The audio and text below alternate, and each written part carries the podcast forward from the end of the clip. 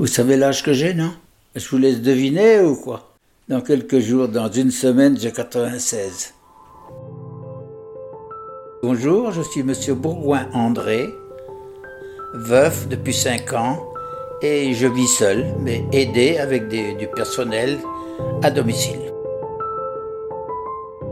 Depuis mars 2020, on nous dit d'être patient, que ça va s'arranger. Mais comment on fait quand on n'a plus beaucoup de temps? Quand on a déjà vécu toute une vie et qu'on veut encore en profiter Le temps qui reste, un podcast de Caroline Girard et Sophie Bardin pour Lyon Républicaine. Vous voyez comment je circule? Vous allez rentrer, vous allez rentrer. Il n'y a pas longtemps que je suis comme ça. On peut rentrer, vous fermez la porte si vous voulez. Il y a un an, je, conduisais ma voiture, je faisais mes courses, je faisais mes repas, je, faisais absolument tout. D'un seul coup seul, il suffit d'un accident pour tout détruire. J'ai fait une chute ici et j'ai eu un traumatisme crânien. Et depuis, j'ai pas retrouvé l'équilibre. J'ai plus la notion de l'équilibre. Depuis ma retraite, ça fait 35 ans. 35 ans, je suis ici. Je me couche tout seul et je me lève tout seul. Je prépare mon petit déjeuner, je fais la toilette de la bouche. Après, j'attends. On vient me, faire la toilette vers 11 heures. On me fait mes repas. Et puis après, ben, je me débrouille. Ça fait une présence, mais enfin, c'est pas, pas un passe-temps. Hein. Euh, venir ici pour me faire manger, euh, vous savez, euh, je mange tout seul quand même, mais enfin, à condition, qu'on mette ma table, qu'on mette quelque chose dans l'assiette. Après, je me retrouve seul, évidemment, mais enfin, ça, c'est ma vie, c'est de rester seul. C'est un choix que j'ai fait, et puis c'est tout.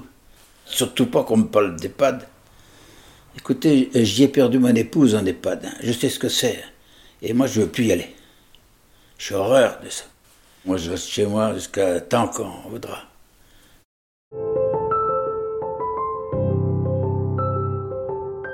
J'étais encore relativement en forme quand c'est arrivé le début du confinement. Mais je l'ai vécu comme beaucoup de gens, avec une sensation de privation, et puis maintenant les gens ne se rendent pas compte du danger. Et quand je les vois, moi, des milliers comme ça, euh, en ce moment, faire la fiesta sans masque, à n'importe quelle heure, bon, ça, ça, ça m'horripile, quoi. Franchement, ça m'horripile. Euh, nous sommes tous, tous coincés à faire. Et c'est pas fini. Il va falloir être prudent et y penser. C'est pour ça qu'il ne faut pas trop lâcher la bride maintenant et, que des, jeunes fassent des abus pour aller faire la fiesta. non. Vous savez, moi j'ai vécu pendant la, la guerre 39-45. On avait envie de s'amuser. Mais on ne pouvait pas. Pourquoi? Parce qu'on se faisait coffrer par un Allemand, on se retrouvait à Dachau. Donc, euh, ça, c'était un confinement pendant la guerre avec les Allemands qui m'a paru plus pénible que le confinement du virus actuel.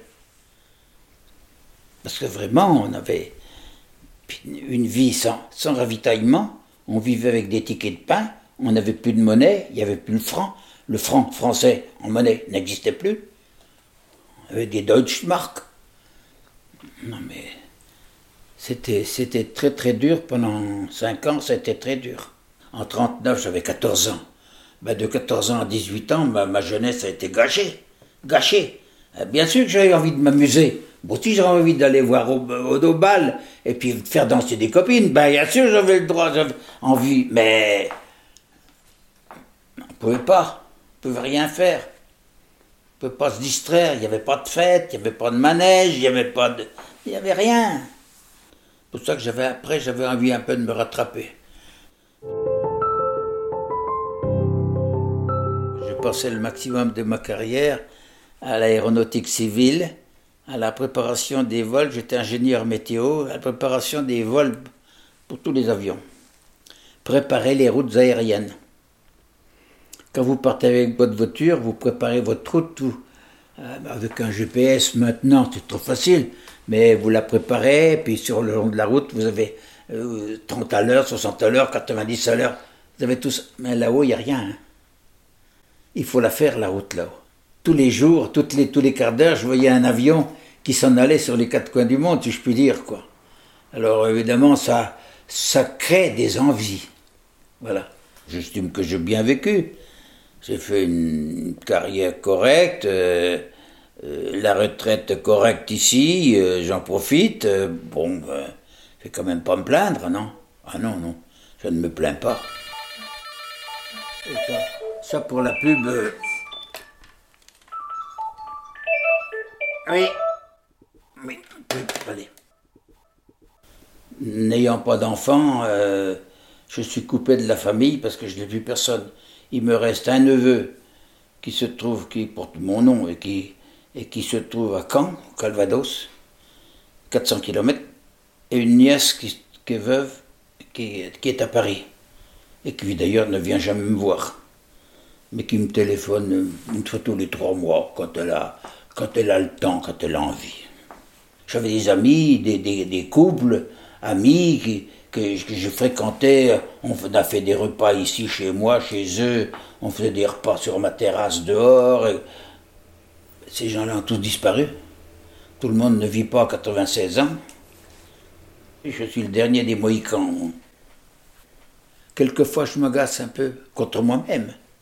Mais il suffit de pousser un petit juron tout seul et ça me donne de l'agnac. Mon destin, c'est comme ça. Je ne sais pas si j'en ai encore pour deux ans, pour trois ans ou pour trois mois. Je n'en sais rien, mais enfin, je m'accroche. Je vous assure que je m'accroche.